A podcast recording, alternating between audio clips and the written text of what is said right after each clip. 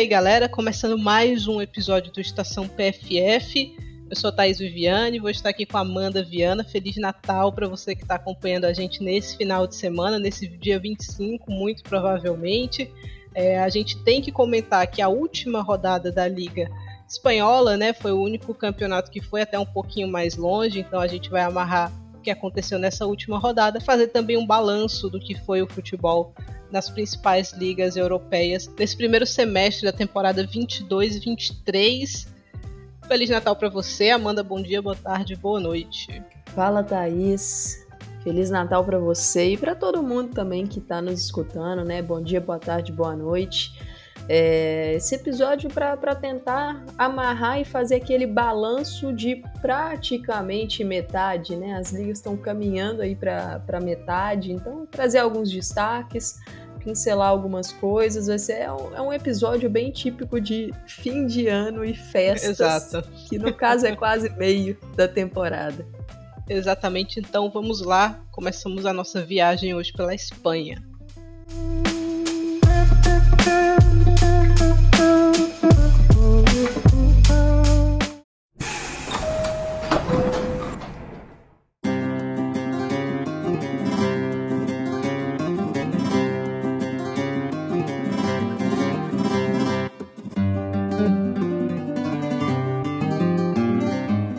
Pela 13ª rodada da Liga F, o Levante Las Planas empatou com o Villarreal 2 a 2. Sevilha e Atlético Bilbao também empataram 1 a 1.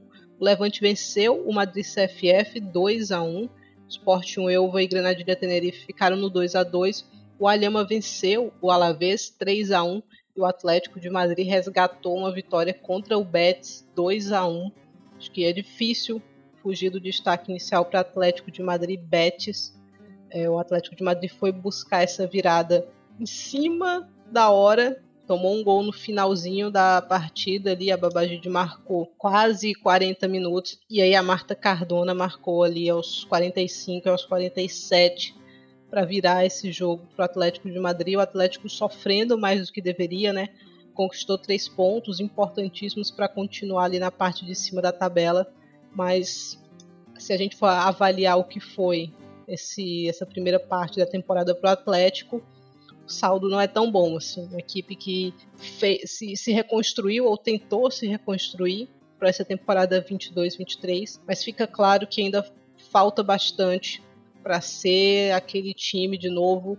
Não digo nem dominador na sua liga local, porque eu acho isso difícil, mas que volte a aparecer ali realmente a Champions, nas competições que a gente espera que o Atlético de Madrid esteja, né? Então acho que esse é o detalhe aí para a equipe que mudou de treinador agora, né? Então vamos ver o que, é que o Atlético vai trazer para a gente nesse ano de 2023, mas vai precisar ser um ano de recuperação se quiser essa vaguinha na Champions, né, Amanda? E Thaís, é aquilo, assim, quando a gente tem campeonatos, principalmente as ligas que são é, de pontos corridos, a consistência ela é um fator fundamental para você buscar o título ou buscar as vagas das competições é, europeias. E isso é algo que tem faltado para o Atlético, né? É, é, um time que oscila muito e está sofrendo além do necessário nessa, nessa temporada. E nesse jogo, por exemplo, é, o coração do torcedor do Atlético bateu forte ali no final. E você destacou a Cardona, mas eu destaco também a Sheila. Sheila Garcia, para mim, ela foi fundamental aí nessa busca do placar é, para conseguir essa virada. Mas é o, é o tipo de jogo que é, essa virada ela não vai acontecer sempre. Né? Acho que o ponto aqui é esse: a questão da consistência. É, você precisa ser regular, que é coisa que o Atlético não está conseguindo.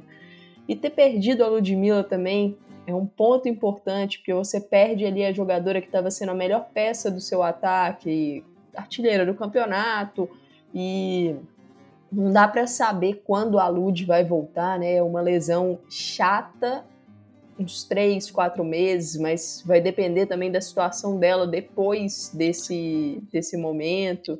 E é um, um uma questão mais complexa ainda, porque 2023 é um ano de Copa, né? Exato. Então, todo mundo vai querer jogar essa competição. Quem está no radar né, das seleções, todo mundo vai tomar mais cuidado ainda. E num jogo que numa temporada que você não tem competição importante no meio do ano, você forçaria, né? Uma partida ali que pode ser importante, muita gente não vai querer forçar. A gente viu isso agora há pouco com a Copa Masculina, né? Que terminou muito em cima, a pausa para que os jogadores se apresentassem para suas seleções e tinha gente que não estava querendo mais botar o pé ali, né? Porque de repente você bota e perde uma Copa do Mundo. Então, eu acho que esse vai ser um fator interessante para a gente ficar de olho, né? Jogadoras, algumas, especialmente as que estão voltando de lesão ou que têm previsão para voltar de lesão, tentando se poupar um pouco, né? Não dá para se poupar completamente porque você precisa estar em ritmo para ser convocado. Mas vai ser interessante observar e, isso. E assim, a gente a gente tá né? são muitas discussões aí que temos visto nesses últimos tempos sobre calendário, essas coisas, mas acho que o ponto para mim é estamos com algumas temporadas sendo emendadas, né? Por causa da pandemia e do adiamento, por exemplo, da Olimpíada de Tóquio de 2020 para 2021, acabou que emenda a Olimpíada na temporada, a temporada nos torneios continentais, Euro, Copa América, torneio da CONCACAF, que foram emendados também nessa nova temporada que será emendada na Copa do Mundo. Então, é uma sequência muito grande de jogos. Dada na próxima né? Olimpíada, 2024 em Paris. Exatamente. Tá Exatamente. É o, é o ciclo olímpico curto que está emendado. Que vai ser emendado no ano, né? 2025 não foi adiado, não. Então... Para você ver. Então... então, assim, isso acaba impactando nas jogadoras, lógico, não são todas as seleções que participaram de todos esses torneios, mas impacta, porque é, são temporadas muito. É, jogos muito próximos, a exigência é grande, então realmente desgasta a jogadora e com certeza, eu tô com você, vai ter jogadora pensando na Copa. É, uma recuperação um pouco mais cautelosa, um, um, jogo ali, ah, vou dar uma segurada, isso, isso aí, assim, é, isso vai acontecer. Eu acho a gente vai ter que ficar de olho nisso. É, eu acho que a solução para essa questão do calendário é que a Olimpíada passe a ser sub-23, né, também como acontece no masculino. Então, é a solução que eu acharia mais cabível, porque aí você teria uma temporada com competição, uma temporada de descanso, uma temporada com competição, uma temporada com descanso, você ainda consegue dar uma rodagem interessante para jogadoras mais jovens, então ganhariam essa experiência a mais. Eu acho que a solução mais viável para tentar resolver essa questão do calendário, eu acho calendário com três competições importantes num ciclo, muita coisa. Alguém tem que sair aí dessa brincadeira. Quem também foi nos acréscimos, né, resgatar algum pontinho, foi o Sporting Elva, nesse caso resgatou um ponto, estava perdendo de 2 a 0 para o Granadilha Tenerife, e aí Patrio Reda aos 48 e depois Cristina Rondon aos 51 empataram a partida 2 a 2 o Sporting Elva faz é, um primeiro turno quase, né, porque são três rodadas já muito bom, muito bom. Provavelmente vai conseguir escapar desse rebaixamento aí, um excelente trabalho, muitos gols. Eu tenho para mim que deve ser a equipe que mais marca depois dos 90 minutos depois vou até fazer esse levantamento, mas tenho quase certeza que é o Sporting Elva, ao contrário do Granadilha Tenerife, né? Uma equipe que estava acostumada nas últimas temporadas a competir mais na parte de cima da tabela. Esse 2022 e 2023 está bem abaixo, está tendo muita dificuldade, está ali do meio para baixo. Então vamos ver aí como é que essa equipe vai buscar se reforçar nesse, uh, nesse mercado de inverno. Já anunciou um reforço, inclusive, né? Reforço brasileiro. Então o que, é que você acha da nova contratação do Granadilha Tenerife, Amanda? É, o Granadilha contratou Thaís Ferreira, né? Ex-zagueira do Palmeiras, que acabou saindo é, naquele episódio conturbado é, do clube brasileiro, entre as semifinais né, do Brasileirão contra, contra o Corinthians. Olha, a Thaís é uma jogadora que eu gosto bastante do estilo dela. Ela é uma atleta muito versátil, né? Ela pode jogar de zagueira, pode jogar de lateral, pode jogar de volante. Eu gostei muito da temporada 2021 que ela fez lá no Palmeiras, que, que foi até a temporada que chamou a atenção da Pia, que levou ela para a seleção brasileira em algumas oportunidades. É, para mim, ela foi uma das melhores jogadoras do Campeonato Brasileiro naquele ano. Só que o 2022 da Thaís, para mim, ele veio em queda. Né? Ela, na minha visão, não conseguiu manter o nível de, de atuações do 2021 Lógico, 2021 ela jogou predominantemente como volante e em 2022 ela acabou passando para a zaga pela necessidade ali do Palmeiras, mas eu acho que ela faz as duas funções bem, então não sei até quanto essa mudança tem a ver com a queda de rendimento dela, mas vai ser interessante ver como é que ela vai reagir é, em uma liga que é mais exigente que a brasileira. Isso para mim é um fato é, em termos de intensidade, a exigência na Liga Espanhola para que as zagueiras participem do jogo de forma é, pontual ali, na saída de, de, bola, na parte da construção, é uma exigência importante. Então, estou curiosa para ver como é que ela vai, vai atuar nesse ponto. E ver também, né, realmente quanto tempo de jogo ela vai ter, né? Gostaria que tivesse minutos relevantes para que a gente possa ter uma boa base de comparação. Torço para que dê certo, porque na minha visão, quanto mais jogadoras brasileiras a gente tiver nessas grandes ligas, é melhor. É, eu acho que, que isso ajuda a desenvolver a atleta, mas vamos, vamos observar vamos observar, essa rodada foi a rodada dos gols no final, inclusive. Entre Sevilha e Atlético Bilbao, a Jéssica Martinez marcou ali com 90 minutos, né? Achando que ia dar a vitória para o Sevilha, mas aí aos 92, Clara Pinedo marcou empate 1 a 1.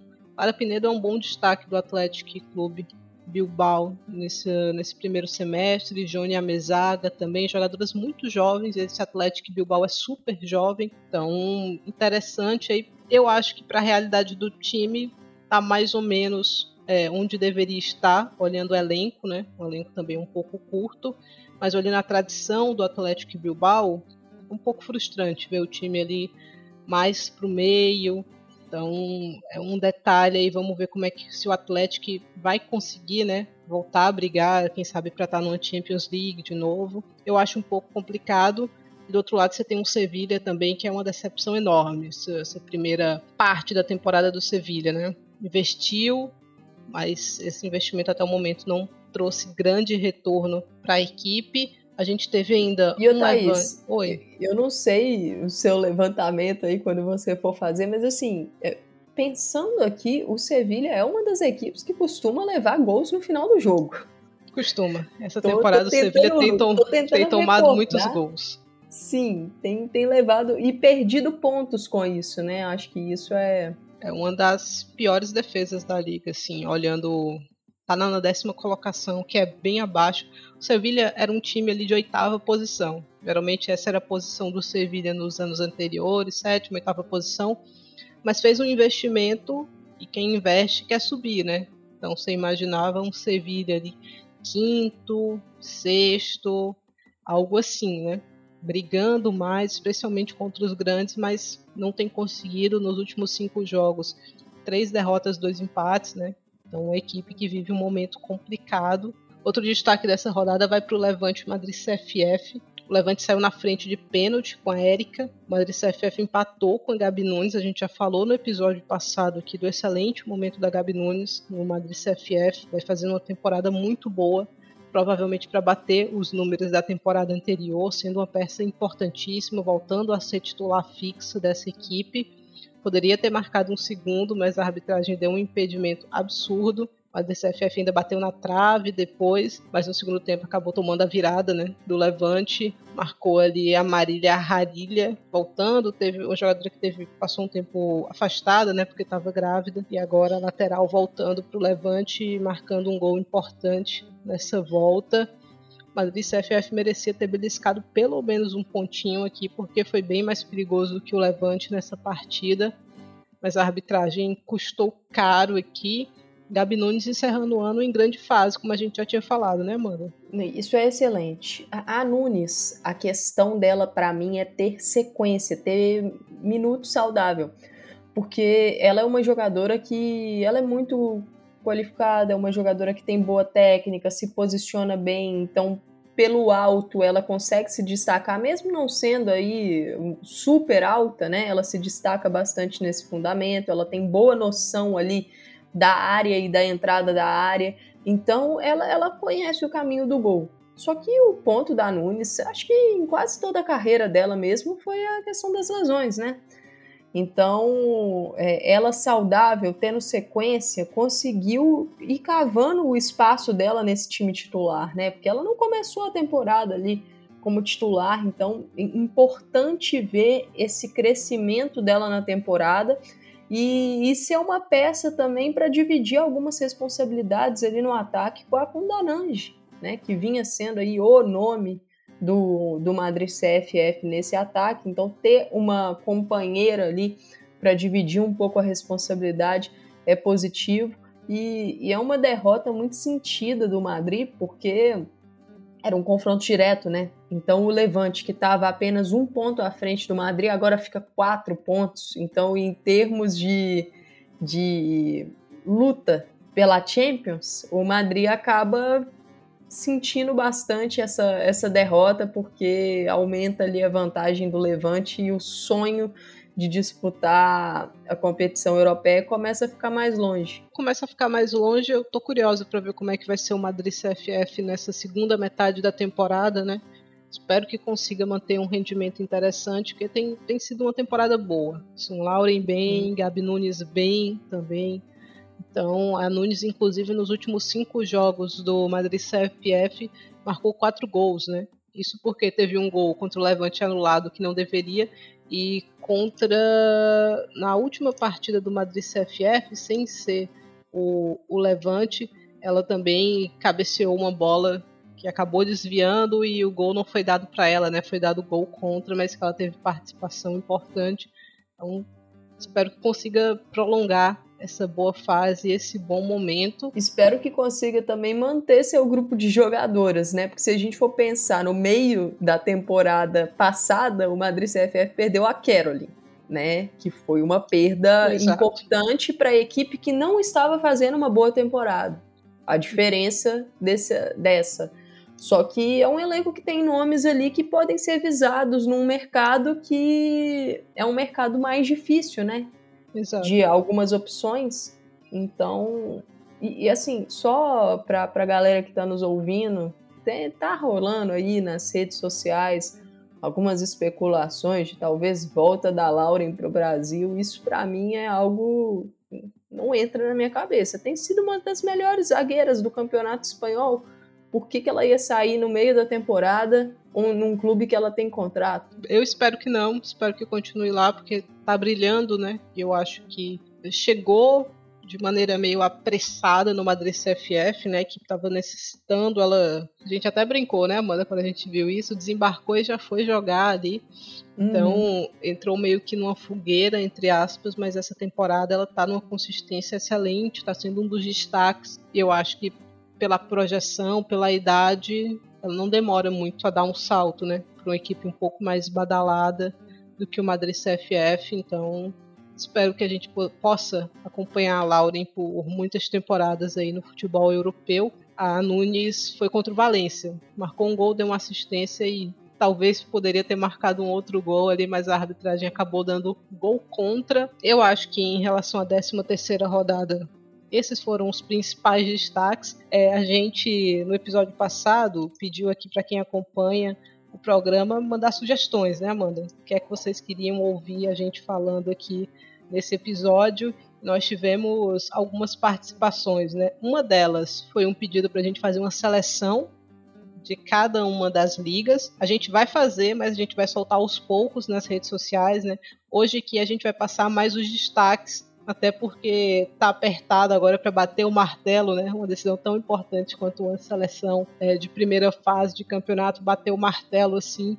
A gente vai precisar de um pouquinho mais de tempo, mas acho que dá para a gente passar os destaques, o que a gente achou que foi diferente até esse momento da temporada, então a gente vai fazer isso com cada uma das ligas. Isso quem pediu pra gente foi o arroba Liga F Brasil, né? Pediu pra gente fazer essa seleção, a gente vai fazer Vamos soltar os pouquinhos lá nas redes sociais do PFF, mas hoje aqui a gente vai fazer esse balanço. E o Eduardo, né? Eduardo C. Andrade, lá no Twitter, é, ele pediu para a gente apontar quais os clubes precisam de mais reforços, né? E onde. Então a gente vai fazer isso aqui. Eu acho mais legal a gente começar pelos destaques, né? A gente pode até mesclar se a Amanda achar interessante. Aproveitando que a gente já está falando de futebol espanhol, quais são os seus destaques aí, Amanda, de Liga F? Ah, eu acho que a gente podia, tipo assim, passar mais ou menos por setor, né? Para facilitar. No gol, para mim é a temporada da Misa. Ela. Eu aponto ela como a melhor jogadora do Real na temporada. Isso juntando o Champions e o Campeonato Espanhol. Não sei você, tá escrito sobre Real.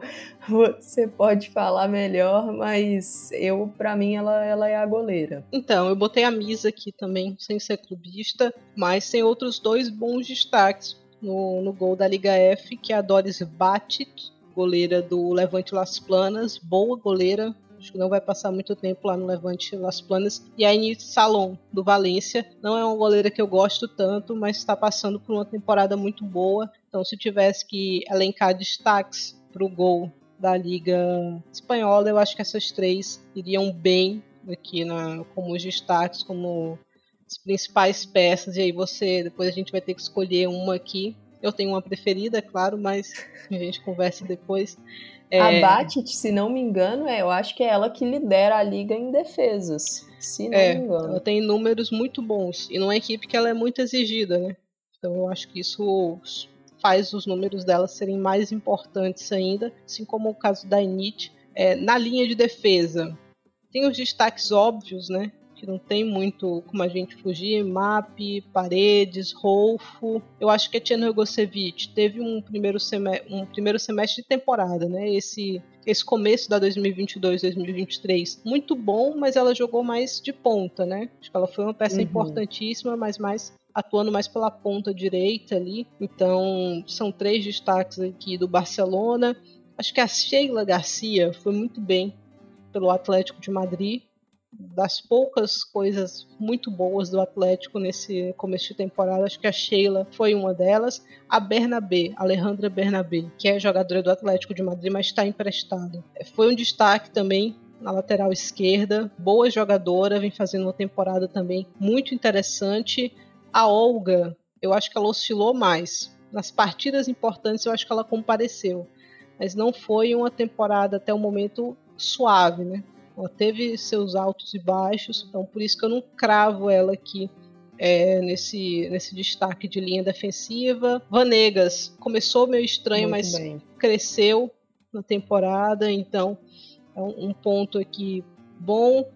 Ana Tejada também, outro destaque do, da Real Sociedade. A Rocio, para mim é um destaque do Real de longe o local que mais sofre é na defesa, né? E a Rocio é um ponto de consistência aí muito importante.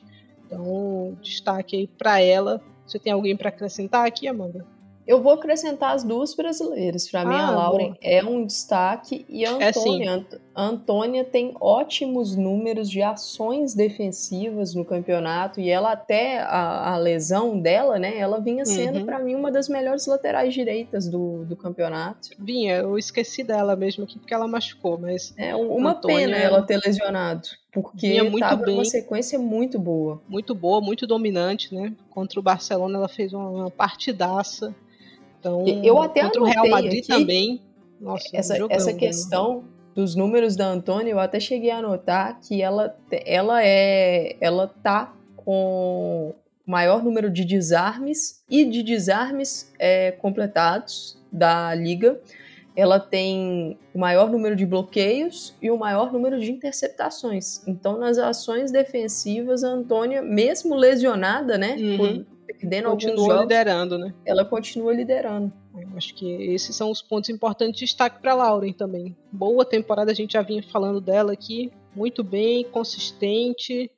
Acho que é aguentar um pouquinho mais, que daqui a pouco ela tá numa equipe maior. Meio de campo, que é uma zona polêmica, né? Mas Caroline Weir é um destaque para o Real Madrid.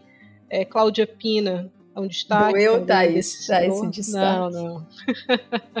Se ela tivesse aparecido nos jogos grandes, eu teria falado com mais gosto, mas faz parte. Nerea Izaguirre também é outro destaque aqui nesse meio de campo. Nerea, inclusive, lidera o campeonato em assistências, né? Então, mais uma boa temporada da meio-campista da Real Sociedade. A Maite não tem tantos minutos, mas tem números bastante impressionantes essa temporada, então acho que dá para colocá-la aqui. Tatiana Pinto, Levante, também é um destaque interessante. A Pátria é um destaque meio batido, né? Assim, pra gente estar tá falando do Barcelona. A Itana passou muito tempo machucada, então acho meio difícil botá-la aqui, mas a Patri bem também. A Patri, é, assim, eu, eu sempre eu ia destacar se você não destacasse, porque eu acho que das três grandes meio-campistas, né, do Barcelona, Alexia, Itana e Patri, ela é a que recebe menos reconhecimento. E eu acho um absurdo De longe. Isso. Eu acho um absurdo isso. Assim, a gente não vai entrar nesse ponto da lista do The Guardian aqui hoje, mas a Pátria ficou em uma posição muito baixa na lista. E porque ela recebe pouco reconhecimento mesmo das, dessas três que eu citei. Ela, para mim, é a chave ali, cara. Além dela, eu acho que vale. É, não do Barcelona, né? Mas acho que vale destacar a Leice Santos, né? A Leice, ela vem de boas temporadas, uma sequência de boas temporadas. Já tinha feito uma. Uma Copa América muito boa. Um outro nome sul-americano que eu acho válido destacar, Gabriela Garcia. Gabriela Garcia, muito bem, marcando muitos gols, né? Então é um destaque aí. Fiamma Benítez também trocou o Levante pelo Valência e se mostrou uma decisão muito acertada, porque vem tendo seus minutos. Torodá, o Valência é um time muito jovem, né? Então oscila, mas olhando para o que foram os últimos anos do Valência, esse ano é um ano bem mais tranquilo. Então acho que é, o trabalho deu uma encaixada ali. A Esteban é super nova também, né? Um time com até trazer o dado aqui da Lu, né? No, no Twitter, Luniverse, arroba Luniverse, vocês encontram lá no Twitter. É, o Valência é a equipe com a média mais baixa de idade, né? 22,8 anos. André Esteban tem só 26 anos também, que é a treinadora da equipe. Então, acho que está fazendo uma boa temporada sim. A Fiamma, a Argentina perdeu, seria um excelente meio-campista, mas não dá para brigar com a realidade do futebol feminino. Né? Jogar pela Espanha vai trazer muito mais destaque para ela. E olhando para o ataque, outro, outro ponto polêmico aqui, Alba Redondo e Mayra, uma dupla, a dupla do Levante aí, né? Muito bem. Mayra Ramírez e Alba Redondo. É, Alba é inclusive artilheira do campeonato. Rachel Kundanandi, muito bem, um dos destaques aí. Vamos ver se o Madrid CFF vai conseguir segurá-la. Também uma das artilheiras do campeonato. A Ludmilla, né? Acabou se machucando mas estava sendo uma peça importantíssima para o Atlético de Madrid sem ela. A equipe deixa claro, né, a falta que sente da, da velocidade ali da, da sua camisa 8. É, a Maior é um destaque também, temporada um pouco diferente, mas é, tem as suas participações importantes e tem um aqui que eu sei que você vai querer adicionar e que eu concordo também, que é a Geise, né, Amanda? Chegou ah, muito bem certeza. no Barcelona. A temporada, assim, o, o, para mim o mais legal da Jade é, ela já tinha feito uma temporada excelente, né, pelo Madrid CFF, onde ela foi artilheira. E o, era um momento do Madrid que não, não parece com o de hoje, né? O Madrid fez uma temporada ruim e a Jayce estava pontuando para o time marcando o gol e garantindo o ponto que garantiu a permanência até do, do time na primeira divisão. E aí ela dá esse salto para o Barcelona, que é um salto muito grande. Um salto muito grande. E eu acho que tô surpresa como ela encaixou bem ali. Lógico, muitas coisas ainda para melhorar, mas que, quem não tem? Quando você entra numa equipe que tem uma exigência por causa de um modelo de jogo, é, tem muito pontinho ali para você melhorar. Mas eu acho que a Geise ela, ela evoluiu bastante, é, coletivamente cresceu encaixou muito bem e podendo atuar em, nas três posições do ataque, né, Thais? Para quem acha aí que a Geise é uma jogadora unidimensional tal. Não. Faz isso num jogo só, às vezes ela tá nas três posições, né? na referência, na ponta esquerda e na ponta direita. Então, Exato. Então, é jogadora assim, muito versátil. E, e, lógico, poderia ser apenas isso, mas não, ela tem conseguido traduzir é, isso em números, né? Em gols, não só gols e assistências, não só na, na Liga F, mas também na Champions. Então é, é uma temporada muito boa dela e ela, para mim, é o destaque do ataque do Barcelona. Acho que a gente pode botar Paraluelo aqui também, né? Salma Paraluelo. É, chegou muito bem, tendo muito impacto também, né? Muito jovem, então acho que vem de uma lesão grave, acho que vai ser um, uma potência aí para o Barcelona no futuro. Acabei esquecendo Ana Gonzalez aí para o Madrid CFF também, boa jogadora, meio campista, vale a pena o destaque aí, toma muito cartão, mas é uma, uma boa jogadora aí, faz um serviço importante ali no meio de campo da equipe da Maria Pri, que também é um dos destaques, né? nesse começo de temporada, Maria Pri, Natália Arroio, acho que são dois nomes muito importantes aí dessa primeira metade de temporada, né, Amanda? Com certeza, eu acho que são duas ali das principais treinadoras e o legal da Maria Pri é, é ver a influência dela na equipe com uma temporada completa, né? Tendo uma temporada desde o início, porque ela assume o Madrid CFF no meio da temporada passada, onde a equipe já estava mal e ela não conseguiu ter o impacto ali, o impacto Maria Pri, né? Que teve temporadas muito boas pelo Levante. Acho então... que até que teve que salvou o Madrid CFF, salvou. né? Exato, mas conseguiu não... salvar. fez mas... o que era importante, mas é, não fez aquilo que é, era vistoso no Betis, no Levante dela, né? Então ele tá conseguindo uhum, fazer E aí agora, agora ela tá conseguindo, né? Ela, ela, ela, ela potencializa muito bem as peças que ela tem. Eu acho isso muito importante. É um elenco que ele é curto e ela, ela consegue ali linha de três, potencializando as peças dela de ataque, as peças dela de meio campo. Então é uma treinadora que ela, ela tira o melhor da jogadora, na minha visão. É, Sanches Vera também treinador do Levante aí, vem fazendo. Levante vinha numa temporada mais ou menos na anterior e agora as peças estão bem encaixadas ali, né? Sem ter feito contratações tão grandes, né? Ou tão vistosas de nome. A equipe vem muito bem, brigando novamente por uma vaguinha ali na Champions League. Acho que é isso em relação aos destaques aí dessa, desse começo de temporada do Madrid CFF. Claro que a gente deve ter esquecido alguém, mas faz parte. Quem veio à mente de cara foram essas. Acho que a gente pode. Ah, quem precisa de mais reforços? Né? A pergunta do Eduardo aqui. Na Liga Espanhola, Amanda, quem precisa de mais reforços? Olha, essa vou, começar falando algo que vale para responder essa pergunta para todas as ligas e todas as equipes. Essa janela de janeiro, ela é uma janela muito complicada, porque não é a janela forte da Europa, é uma janela de urgências, que eu costumo chamar.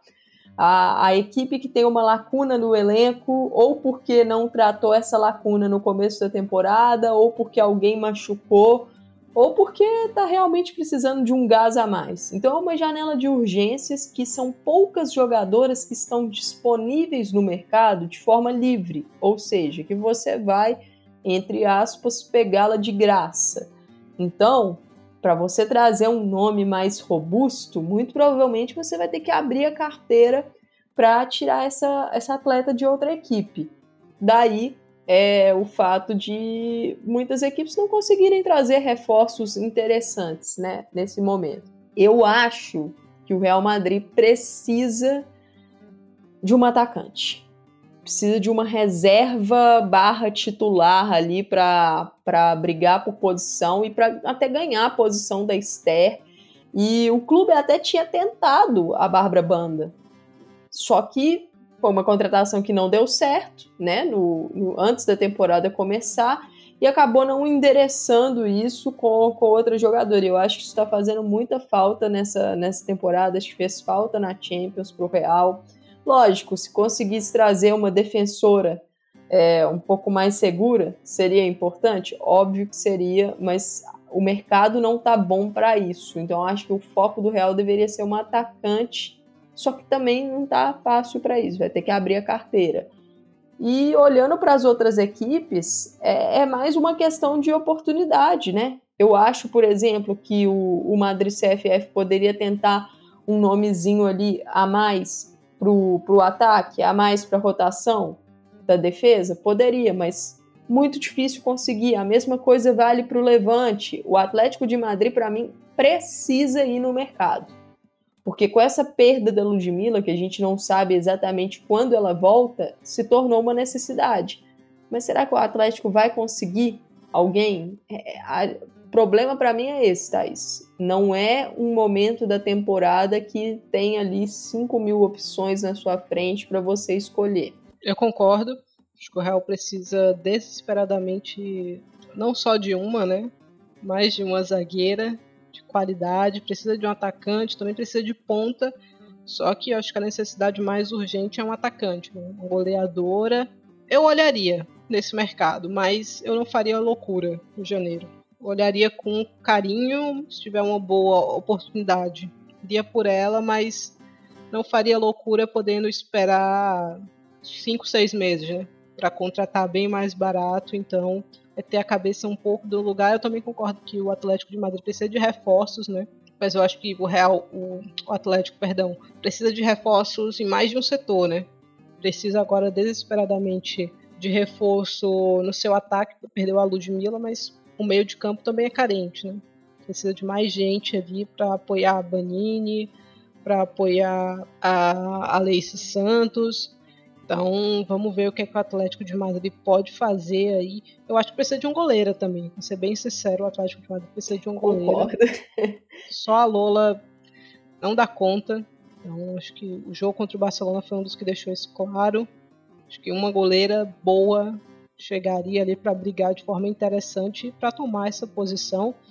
Ô, Thaís, sobre goleira, tem uma goleira que está livre no mercado, que é uma goleira que tem pompa, é uma goleira que, quando está saudável, ela entrega, mas o problema é, ela tem tido dificuldade de ficar saudável nesses últimos anos, mas ela está livre no mercado.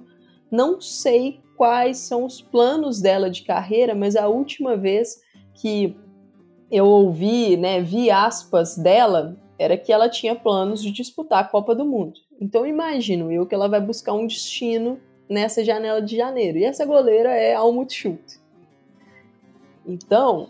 Seria um nome interessante. É um, é um nome para quem está precisando de goleira, por estar livre no mercado e ser uma atleta experiente, que, lógico, se estiver saudável, você sabe que o, o patamar de atuação dela é alto, né? Pode ser uma solução para o Atlético. Eu iria nos Estados Unidos fazer um investimento numa jovem goleira mas não sei se o Atlético está disposto ainda, porque eu acho que realmente seria um investimento. Então precisa analisar algumas coisas.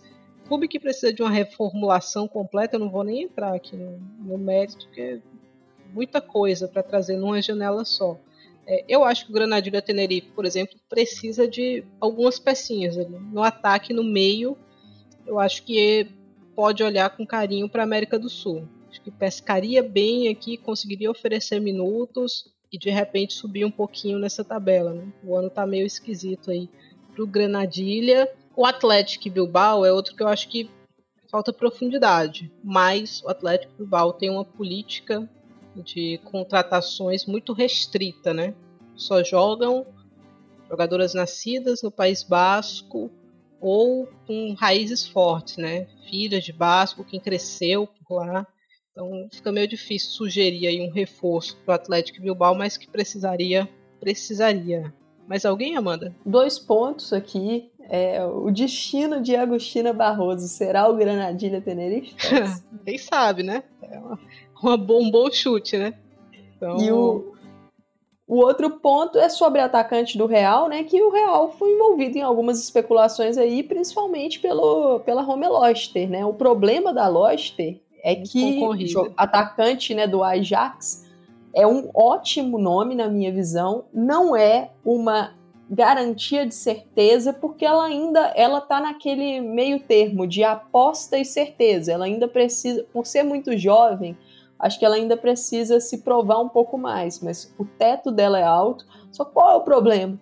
O problema é que ela está sendo especulada no Lyon, no Manchester City também. É.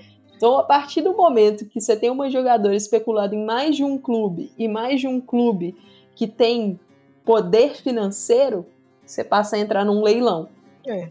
Acho então... que o, então que o que pode contar para ela e pesar a favor do Real é que o Real pode oferecer uma titularidade que esses outros times não Exato. podem, né?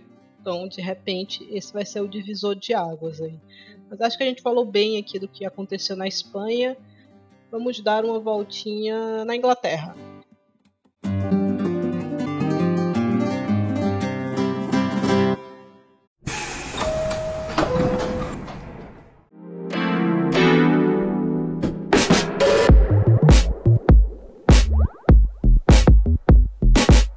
E aí, Amanda, olhando para esse balanço do que foi o campeonato inglês até agora, é, quais são os destaques para você da FA e da WSL? É, vamos, vamos começar pelo gol também, né? Eu acho que mais fácil a gente ir subindo no campo.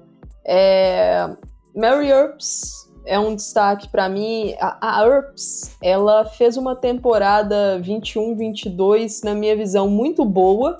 E a Euro dela, para mim, foi muito acima da média.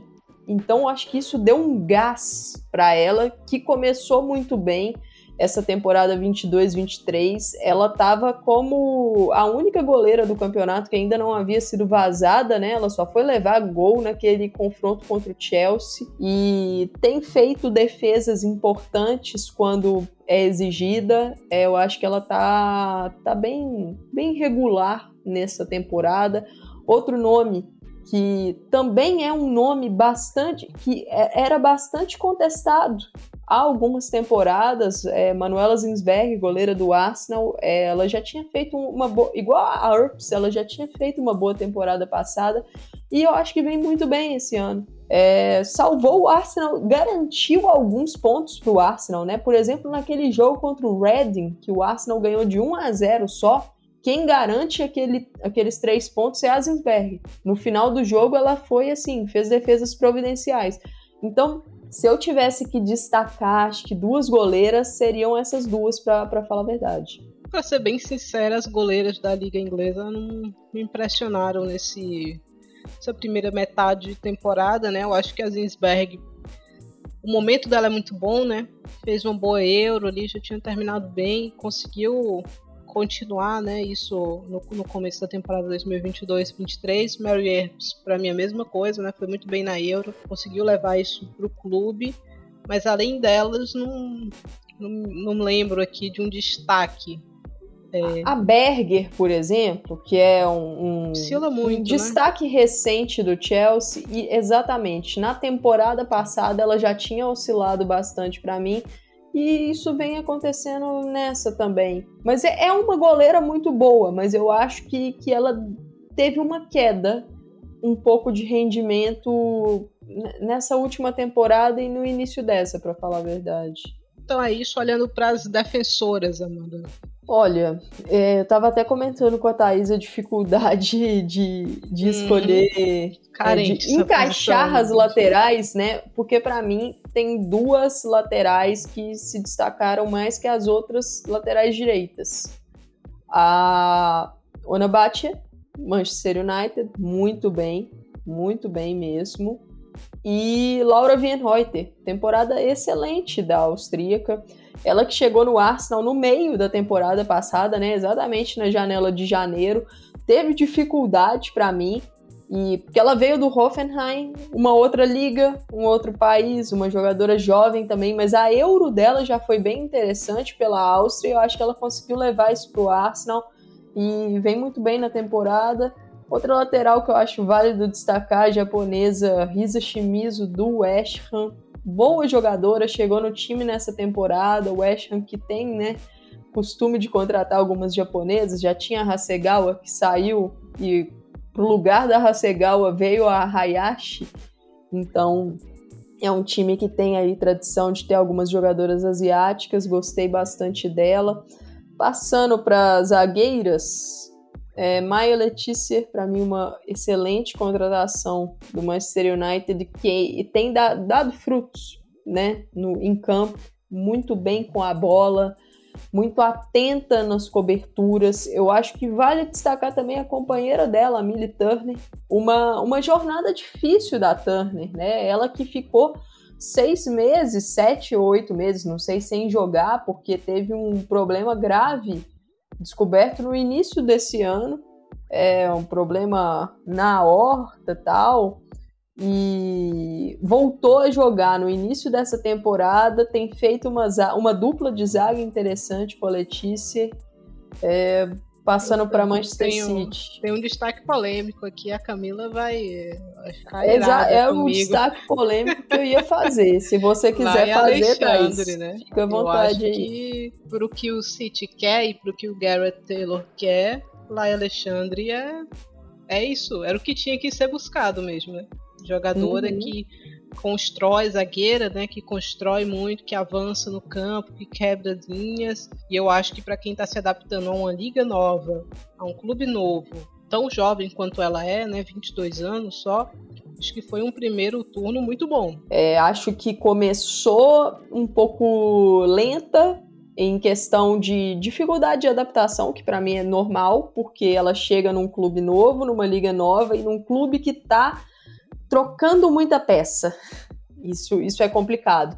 Mas acho que, que ela engrenou e a dupla dela com a, com a Greenwood é uma dupla interessante. Olhando para o Chelsea, o nome que eu destacaria é o da Bright. Eu acho que, que ela tem sido o nome mais regular das três zagueiras mais utilizadas. A Erickson vem sendo utilizada na lateral esquerda mais. Mas acho que a Bright é o nome mais regular. A Buchanan eu acho que, que ainda está precisando engrenar um pouco mais. Foi uma dificuldade, eu acho que, de, de adaptação de encaixe, para falar a verdade. No começo da temporada, o Chelsea com, com muitos problemas, mas depois foi estabilizando. Então, estou até curiosa para ver como é que vai ser o 2023, né? Para ver se a gente vai ter evolução nesse, nesse ponto aí.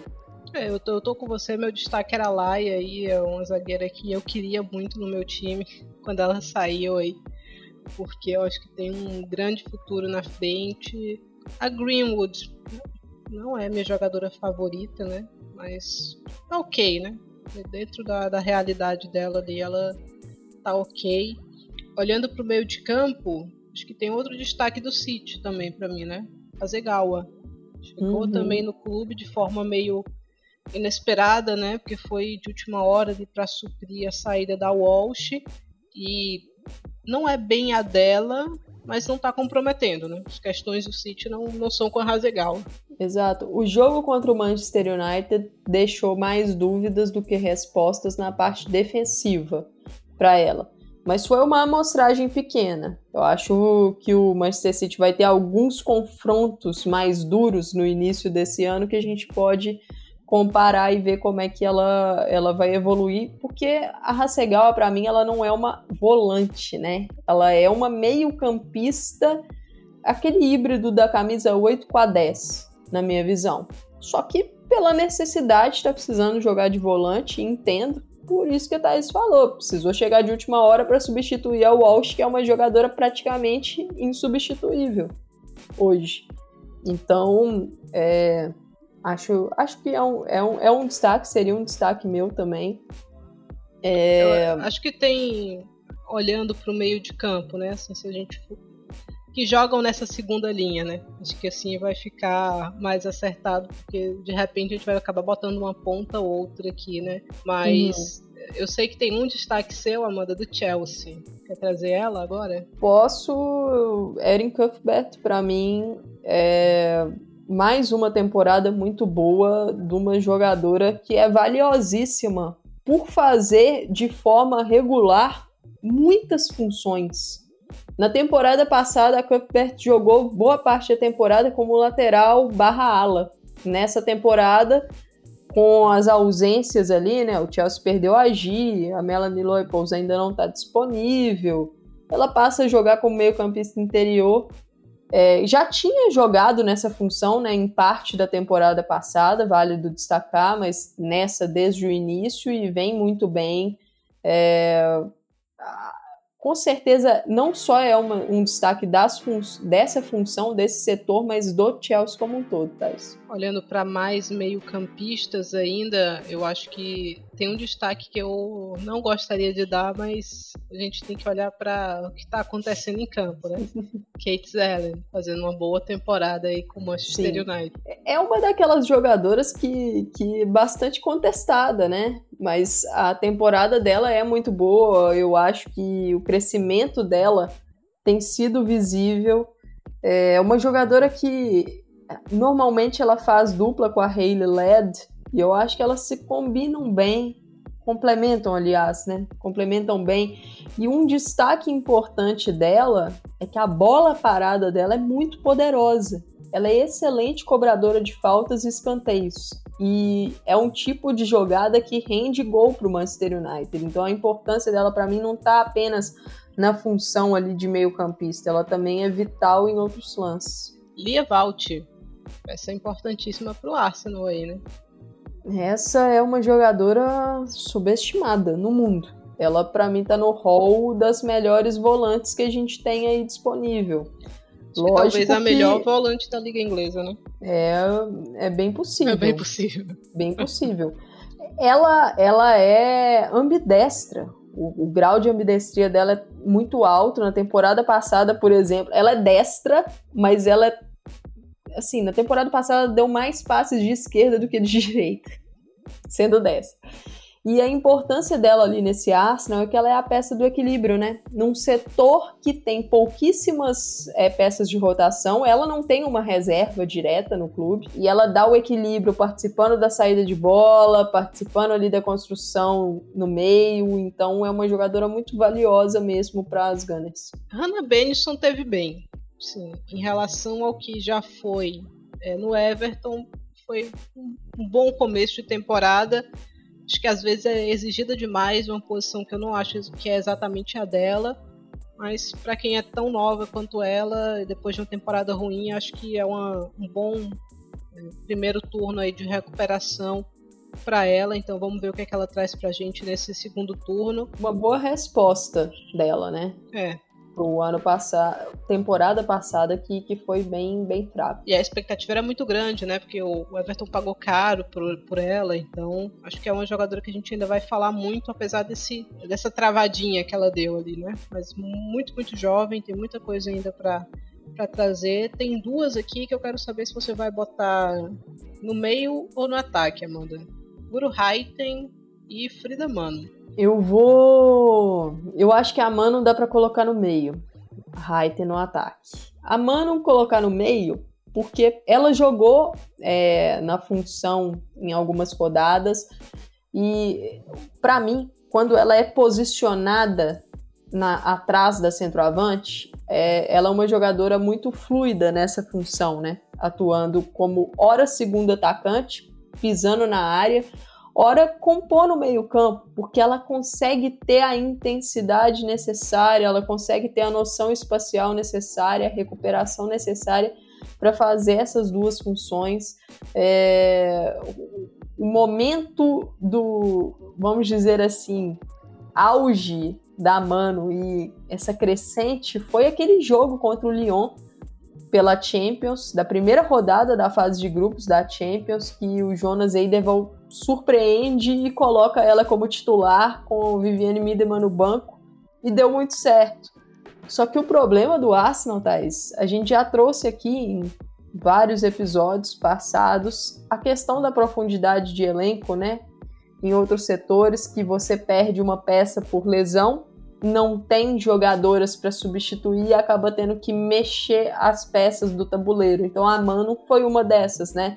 Quando a Kim Little machucou, a Kim Little que estava jogando ali ao lado da, da Lia Valt, a Mano precisou ser recuada. E isso acabou tirando ela da função que ela estava rendendo mais. Acho que é um detalhe aí. Para mim, a Manu é o destaque dessa, dessa primeira fase de campeonato inglês, né? No meio de campo, eu acho que ela sustentou o Arsenal em diversos momentos, né? Acho que se o Arsenal chega tão vivo na Champions e no campeonato, é muito por causa dela. Acho que, obviamente, todo mundo tem uma participaçãozinha ali importante, né? Você recuperar a defesa, a Midema que infelizmente se machucou, mas a volta dela foi muito proveitosa, né?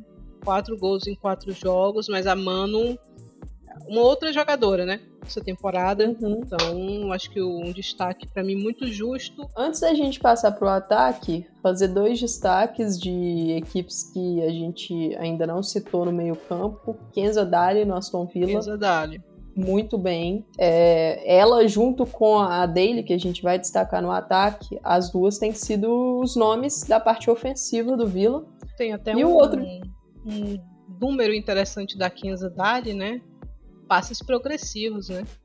Lidera em passes progressivos aí o campeonato, são 50. Então, realmente uma aquisição muito valiosa aí para o Aston Villa.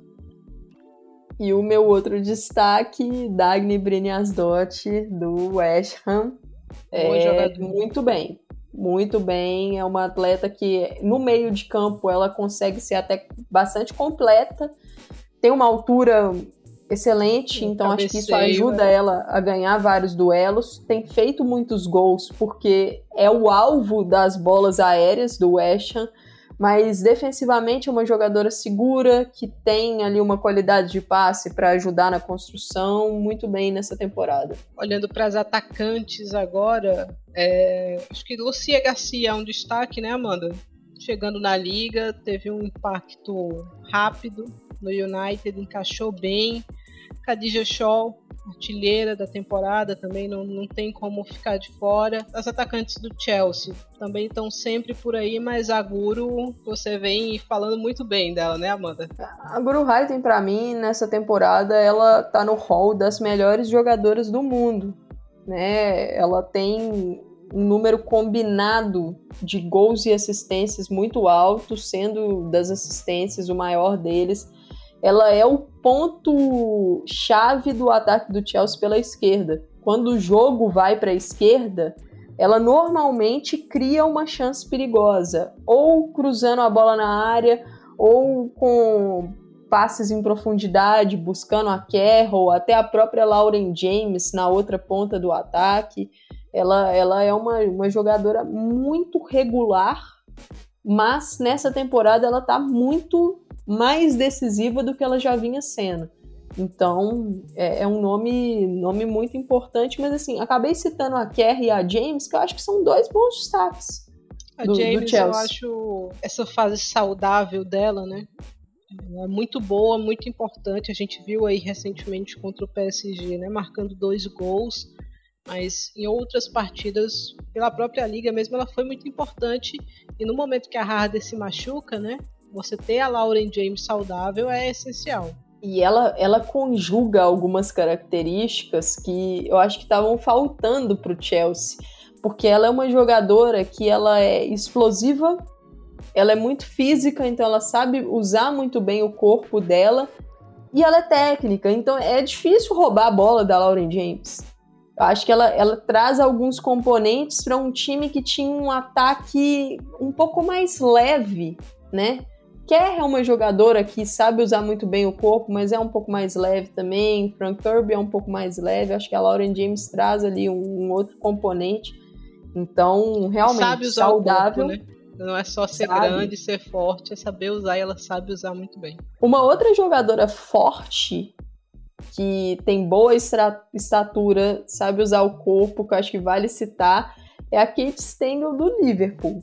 Temporada muito boa dela, ela que já tinha ido bem, vai né? Vai salvar o Liverpool, Liverpool do rebaixamento.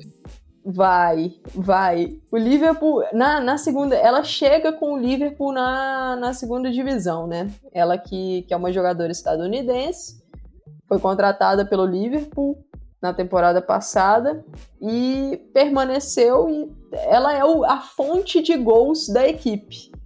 ali no ataque e ela consegue se virar até sozinha em alguns lances. Muito, muito bem. Tem uns nomes aqui que são um pouco batidos, vale falar porque elas foram bem, né? Mas de repente não vale demorar tanto, né? Ela Toon, é, Chloe Kelly, Lauren Hemp, são jogadoras muito destacadas, né? Sempre estão ali rendendo muito bem.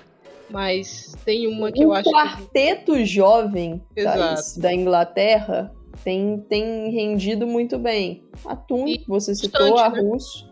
Constante, Exato. Tune Russo pelo United, Hemp e Kelly pelo City são o quarteto das jovens inglesas que, que tem entregado sempre. Não tão jovem inglesa, mas que talvez possa concorrer ao prêmio de melhor contratação da temporada, né, mano? Que é Rachel Daly. Com certeza. Chegou e tomou conta, né, do Aston Villa. Assim, a, a Daly, pela seleção, ela atua como defensora. Não é um, uma questão da Sarina. Não é a Sarina que botou a Rachel Daly como lateral. Não. Ela, com treinadores anteriores aí, o Neville, ela atuava por ali. Ou na direita ou na esquerda. Só que em clubes ela sempre atuou como atacante. Única diferença foi quando ela veio emprestada para o West Ham no meio da temporada passada, ela atuou como lateral. Mas é, em clubes ela atua como atacante, teve números excelentes recentemente lá no Houston Dash, lá na NWSL. E o Aston Villa comprou a dele e olha, é, realmente está no hall da, das melhores contratações da Europa, é artilheiro do campeonato, junto com a tem salvado o time em vários jogos e é uma jogadora muito regular. Acho que isso é o importante também. E para a função de atacante, você ser regular é fundamental. Acho que do Arsenal não dá para destacar ninguém, porque a Black Stenius oscilou muito, né? Então continua oscilando bastante. A Midema volta, vai muito bem aí se machuca, e a Mid não foi exatamente aquela mid da Euro, né? Ainda teve participações importantes, mas um pouco menos produtiva, né? Em termos de gols. Então, acho que o Arsenal foi mais o conjunto que está sustentando as Gunners do que pontos individuais, apesar de ter uma jogadora brilhando bastante. Né? É, eu vou fazer dois destaques aqui que as torcidas desses times costumam torcer um pouco o nariz para essas jogadoras tal. Do Arsenal eu destacaria a Caitlin Ford, eu acho que ela foi muito importante, principalmente no começo do campeonato, como fonte de gols. Ela, ela é uma jogadora que, assim, você tem que saber o que, o que esperar dela. Ela, taticamente, ela te entrega muito e, e ela no Arsenal tem sido muito importante, principalmente nas jogadas que ela cobre o segundo pau. Tem feito muitos gols assim, Acho que ela garantiu alguns pontos para a equipe nessa, nessa temporada. E outro destaque, Liegoton do Manchester United. Jogadora para mim muito valiosa. Taticamente ela é muito importante nesse time para fazer o time fluir. Porque ela, ela é a ponta que atua na amplitude. Ela atua bem próxima da linha lateral, no lado esquerdo, faz cobertura de marcação. Não é brilhante, não é brilhante, mas ela é vital para o funcionamento da equipe. E o meu último destaque de atacante vai para Viviane Sei. Contratação muito boa do West Ham, que tem dado frutos. Ela tem atuado como centroavante na equipe, mas é uma jogadora bastante móvel e tem sido aí, junto com a Brynjarsdott, né, que eu destaquei, elas têm sido os principais destaques da equipe na temporada. Quem precisa de mais reforços e onde? É, o aço não é simples, né? Duas, é. Dois ligamentos cruzados aí no ataque rompidos, precisa de um atacante, mas o Arsenal precisaria ou deveria, né, buscar meio campistas e defensoras, isso aí são favas contadas quem eu acho que precisa de um pouco mais de profundidade também no meio e na defesa é o United.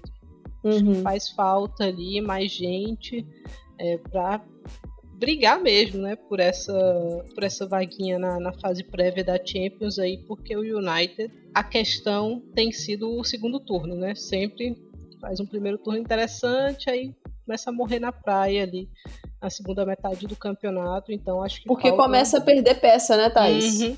Lesão, parte física, começa a perder peça. Então, essa parte realmente é importante. O Mark Skinner já deu declarações falando que o time vai ser ativo nessa janela de janeiro, mas pela aquela dificuldade que eu falei, né? Expliquei na, quando a gente estava falando de campeonato espanhol, não dá para o United pode querer ser ativo, mas o quão ativo ele vai ser não dá para a gente garantir. E um outro time que eu acho que precisa de reforço é o Manchester City. O City precisa de uma volante. Não vai conseguir agora, eu acho. Porque, assim, não tem Peça no mercado. rara no mercado. Peça Exato. No mercado. Então, precisa olhar essa volante para a próxima temporada. Só que o City precisa, de forma urgente, de uma centroavante porque perdeu a Ellen White, que aposentou, e eu acho que também pegou um pouco o City de surpresa isso, não teve tempo para ir no mercado e endereçar. Então, se o City perde de alguma forma, em algum momento do campeonato, Bunny Shaw, o que, que o City vai fazer? Vai, vai adiantar a Dana, mas não é a jogadora da, da posição, não é ali que ela rende mais, então precisa de uma reserva para Shaw. Eu acho que é, é urgente para a equipe nessa janela. O Chelsea, o que é que o Chelsea precisa aí pra gente bater nessa Para essa janela, o Chelsea não precisa de ninguém. Porque é o, um dos melhores elencos da Europa, se não o melhor.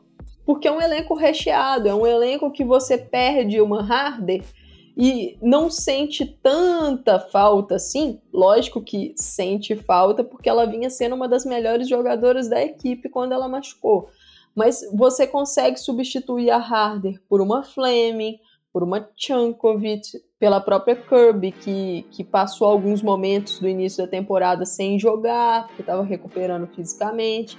Então, assim, tem opções, Emma Reis tem opções, mas para essa janela, que é a janela de urgência, eu acho que não tem necessidades. Acho que o Tottenham precisa de um atacante marca poucos gols aí. Acho que se tivesse alguém para botar a bola para dentro ali, é, estaria melhor, apesar de que não é só no ataque que o Tottenham precisa de reforço. Né? Todos os setores uhum. do time precisam ser reforçados. E em relação ao Everton, que é outra equipe que a gente acaba falando bastante, o reforço para o Everton é ousadia um pouquinho mais de ousadia aí pro Everton nessa segunda parte da temporada. Libera. Usar o Brian Sorensen, usar um pouquinho menos de jogadoras combativas e colocar um, uma peça a mais ali nesse Eu ataque barra meio campo. Em termos de elenco, é um bom elenco. Acho que falta uma meio campista.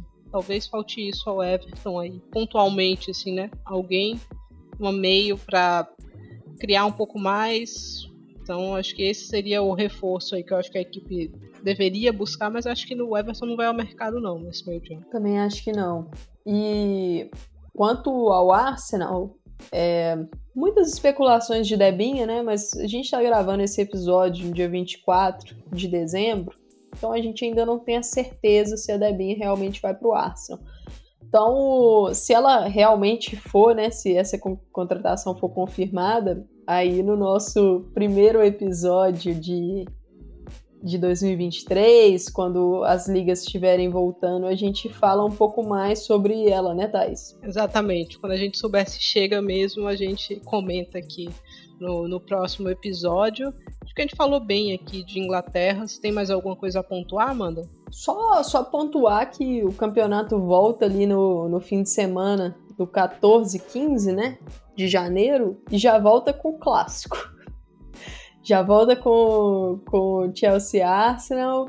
Já volta então... decidindo a temporada, na verdade.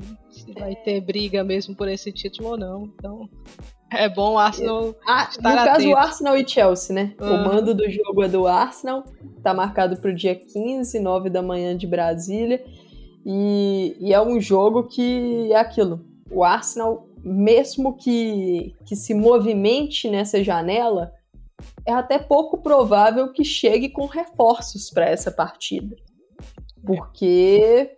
Ou como por esses exemplo, reforços vão chegar, né? 15 dias. Exato. Só. Se a Debinha chegar, por exemplo, eu imagino que ela chegue em situação física um pouco longe do ideal, pelo momento que ela parou de jogar na temporada. Então, vai, vai ser um grande desafio, mas a gente volta no início de 2023 para repercutir esse clássico.